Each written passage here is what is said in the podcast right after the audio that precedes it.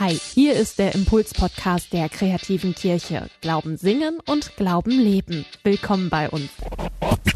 Und der Engel sprach zu ihnen, fürchtet euch nicht. Siehe, ich verkündige euch große Freude, die allem Volk widerfahren wird. Denn euch ist heute der Heiland geboren, welcher ist Christus der Herr in der Stadt Davids. So hat es der Engel den Hirten gesagt. So haben wir es gerade in neuerem Deutsch auch in der Geschichte gehört. Das ist die Weihnachtsbotschaft. Und ihr Lieben, die hat sich nicht verändert. Die Weihnachtsbotschaft ist an die Engel genau die, gleichen, genau die gleiche wie an uns.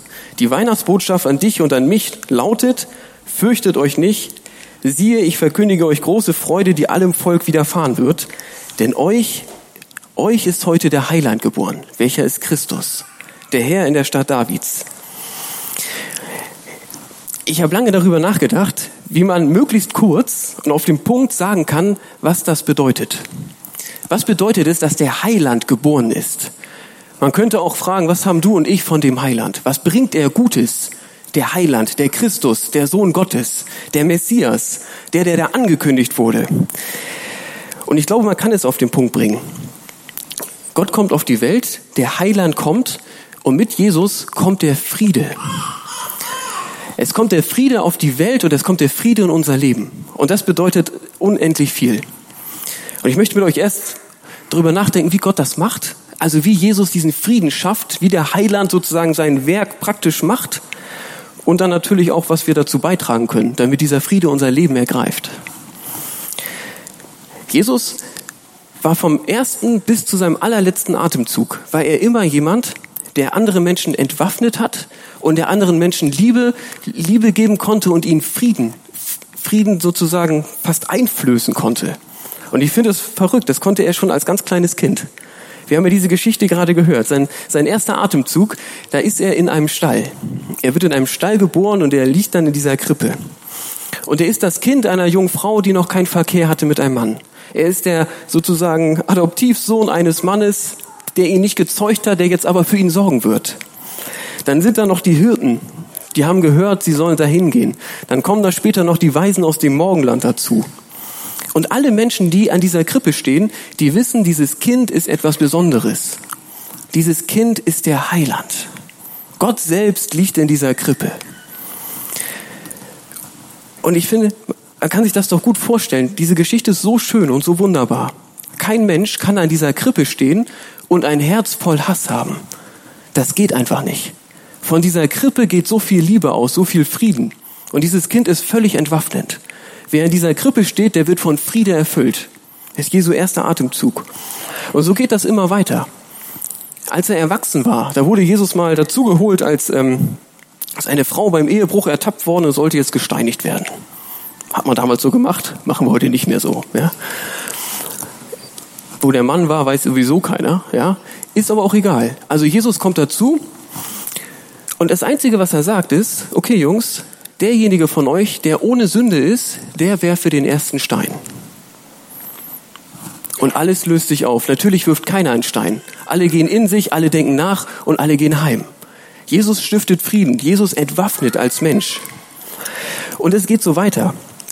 Sein letzter Atemzug. Als Jesus schon am Kreuz hing, da betet er für seine Henker. Er sagt oder er betet, Vater, vergib ihnen, denn sie wissen nicht, was sie tun. Vater, vergib ihnen, denn sie wissen nicht, was sie tun. Einer der Soldaten wird sofort Christ, weil er merkt, ey, dieser Mann ist was Besonderes. Dieser Mann ist entwaffnend. Dieser Mann stiftet Frieden und Liebe. Jesus ist so gewesen, vom ersten Atemzug bis zu seinem letzten. Bis zu seinem allerletzten. Jesus stirbt am Kreuz. Und dieser Tod von ihm, der ist eigentlich ein noch größeres Wunder als seine Zeugung. Denn Jesus stirbt nicht einfach so. Jesus stirbt mit der Sünde der Welt. Jesus stirbt mit der Gewalt, mit dem Hass, mit dem Zorn, mit dem Neid. Mit großen Teilen der Angst stirbt Jesus am Kreuz. Für ihn ist das Kreuz natürlich der Ort des Todes. Für alle anderen Menschen ist, der, ist das Kreuz ein Ort des Friedens. Deswegen steht es so in unserem Gottesdienstraum. Deswegen tragen Menschen das um den Hals weil es ein Symbol des Friedens ist. Weil man am Kreuz abgeben kann, was den Frieden schwer macht. Weil ich am Kreuz alles das abgeben kann, was zwischen mir und anderen steht, was zwischen mir und Gott steht. Was sozusagen eh gleiche, die allem Volk widerfahren wird.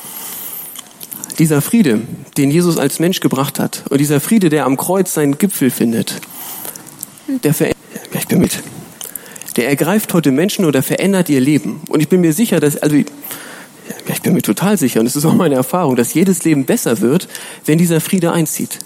Es ist was Großartiges. Und wenn das passiert, dann bedeutet es drei Dinge. Wenn Gottes Friede kommt, dann ist das ein Dreifachfriede. Der erste Friede, den Gott mit dir schließt, ist ein Friede mit ihm. Gott macht Frieden mit dir.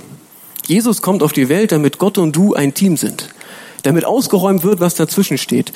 Alles, was die Beziehung schwer macht, geht ans Kreuz. Er ist dein Gott und du bist sein Kind. Das herzustellen, diesen Frieden zwischen dir und Gott herzustellen, das ist Jesu erstes Ziel. Das ist der Grund dafür, dass Gott ihn überhaupt auf die Welt geschickt hat. Frieden mit dir. Eine Beziehung, die hier anfängt und die bis in die Ewigkeit hineinreicht. Friede mit dir. Und dieser Friede, der geht dann auch weiter. Und der geht dann auch noch tiefer. Wenn ich Friede mit mir selber habe, also wenn ich Friede mit Gott habe, kann ich Friede mit mir selber machen. Wenn Gott mich unendlich liebt, wenn Gott mich so sehr liebt, dass er in Jesus für mich Mensch wird, dass er für mich lebt und dass er sogar für mich stirbt, dann kann ich mich selber lieben. Dann kann ich mich selber akzeptieren. Dann kann ich auch Frieden machen mit einem Leben, das nicht perfekt ist. Ich glaube, ich würde sagen, so neun von zehn Menschen, die ich treffe, wenn die ehrlich sind, dann, dann merken die, dass sie voll das Paket tragen. Dass ihr Leben nicht genauso ist, wie sie sich das immer gewünscht haben. Das ist so. Aber auch mit so einem Leben kann man Frieden machen. Wenn du Friede mit Gott hast, kannst du Friede mit dir selber machen. Das ist was Wunderbares. Und Jetzt kommt der dritte Friede. Dieser Friede geht noch weiter. Dieser Friede erfüllt Beziehungen. Dieser Friede macht es möglich, dass ich vergebe und dass ich auch um Vergebung bitte, wo das nötig ist. Dass ich neu lieben kann, wo mir das total schwer fällt. Wo Wut und Zorn vielleicht darüber, dass jemand etwas hat, das ihm gar nicht zusteht, das ich aber haben sollte, sich auflöst. Und stattdessen zieht Friede und Liebe ein. Das ist der dritte Friede. Ich finde, es klingt ein bisschen kompliziert, ist es aber eigentlich nicht. Ja? Weihnachten ist nicht kompliziert. Weihnachten ist einfach Weihnachten. Und ich habe das selber, ich habe das selber so erlebt als äh, Jugendlicher. Einige von euch kennen die Geschichte vielleicht. Ich erzähle sie heute trotzdem nochmal. Ich bin das älteste von vier Kindern. Als ich geboren wurde, da war ich ziemlich oft ziemlich krank. Ich hatte ständig Mittelohrentzündung. Das heißt, ich habe viel geschrien. Dafür konnte ich nicht richtig sprechen. Und ich war auch irgendwie kein sehr hübsches, sympathisches Kind. Es gibt Bilder davon, ja, ich kann es belegen. Das war so zweieinhalb Jahre lang, dann wurde meine kleine Schwester geboren, Karina. Und Karina ist das beste Kind der Welt gewesen. Karina kam mit langen blonden Haaren und einem fröhlichen Lachen auf die Welt. Auch davon gibt's Bilder, ja. Ich übertreibe nicht. Karina konnte mit jedem shakern. Und sie konnte relativ schnell besser sprechen als ich. Und als wir dann in die Pubertät kamen, dann war, war sie echt hübsch und sah irgendwie älter aus, als sie war. Und ich war echt ziemlich klein für mein Alter und ich sah jünger aus, als ich war. Ich meine, man muss nicht Psychologie studieren, um zu verstehen, warum diese zwei Kinder es schwer miteinander haben. Das ist klar, da konnten auch meine Eltern nichts dran machen. Aber es kam der Konfirmandenunterricht. Und das war ein richtiger Konfirmandenunterricht, bei dem es um Gott ging. Und ich habe das alles gehört. Ich habe die Geschichten gehört. Ich habe die Weihnachtsgeschichte gehört. Ich habe von dem Engel gehört, der sagt, der Heiland kommt. Ich habe von der Liebe gehört und von dem Kreuz gehört. Und irgendwann hatte ich genug gehört und gesagt, okay Gott, wenn das alles so ist, dann mach auch. Dann tu's. Ich spüre das doch, wie ich meiner Familie das Leben echt schwer mache. Und ich würde gerne mit meiner Schwester normal leben, aber es ist so schwer, weil ich immer Zorn habe. Egal was sie tut, es regt mich auf, weil ich eine Wut in mir drin habe. Und ich erzähle das natürlich, weil Gott dieses Wunder für mich getan hat. Es ist ehrlich gesagt das größte Wunder, was ich in meinem Leben erlebt habe. Aber das hat mich verändert. Es war von einem Tag auf den anderen Tag anders. Und heute habe ich meine Schwester an den allermeisten Tagen lieb. Ja. Es ist ein ganz normales Verhältnis, aber ich habe das einmal erlebt, wie dieser, dieser Klotz, dieser innere Klotz in der Brust, wie Gott den einfach aufgelöst hat und mir Frieden geschenkt hat. Ich bin dann auch Christ geworden, weil ich gedacht habe, ein Gott, der sowas kann, der ist, der ist was Besonderes. Gott, Gott tut das, was er sagt. Gott tut, was er sagt. Und er sagt heute zu dir und zu mir, fürchte dich nicht. Siehe, ich verkündige dir große Freude, die allem Volk widerfahren wird, denn dir ist heute der Heiland geboren, welcher ist Christus, der Herr in der Stadt Davids. Dieses Kind ist dein Heiland. Jesus ist dein Heiland. Gott hat ihn gesendet, um Frieden zu machen. Frieden mit dir, dir und Gott. Und du sollst Frieden haben auch mit dir selber und Frieden mit Mitmenschen. Gerade mit denen, mit denen es dir schwerfällt. Genau das ist Weihnachten. Das ist das, was Gott schenkt. Und es ist riesengroß. Ich habe gesagt, wir wollen auch darüber reden, was können wir beitragen? Was können wir sozusagen tun, damit dieser Friede bei uns Realität wird? Ich glaube, das ist gar nicht viel. Eigentlich ist das fast nichts. Was wir machen können, ist, wir können es annehmen. Wir können sagen, wir finden das gut. Wir wollen Weihnachten in unserem Leben. Und das tut man am besten im Gebet. Und ich will gleich beten. Und dann bete ich sowas wie, danke für Weihnachten. Großer Gott, ich nehme den Frieden an. Ich will Frieden haben mit dir. Ich will hier und heute mit dir leben. Du sollst mein Gott sein und ich will dein Kind sein. Und ich will, dass diese Beziehung reicht bis in die Ewigkeit. Frieden mit dir. Und ich will Friede mit mir selber machen. Wenn du mich unendlich liebst, wenn du mich annimmst und mich nicht verurteilst, dann kann ich mich auch selber annehmen.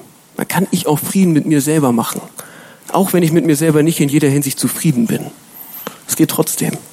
Und ich will Friede machen mit jemandem, der es mir irgendwie schwer macht. Ein Mensch, den ich vielleicht zu Weihnachten noch treffe oder anrufe, bei dem ich negative Gefühle habe. Ich will, dass dieser Friede die Beziehung erfüllt.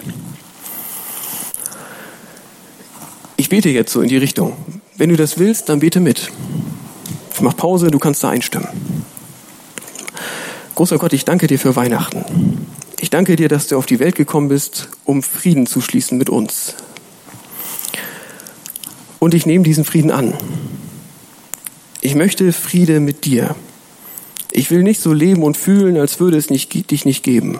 Du bist mein Gott und ich bin dein Kind. Und ich will auch mit mir selber Frieden machen. Du liebst mich und ich bin dein Kind. Daraus lebe ich.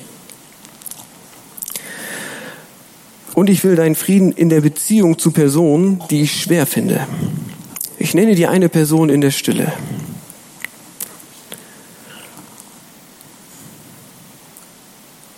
Großer Gott, nimm von mir, was die Beziehung so schwer macht. Befreie mich.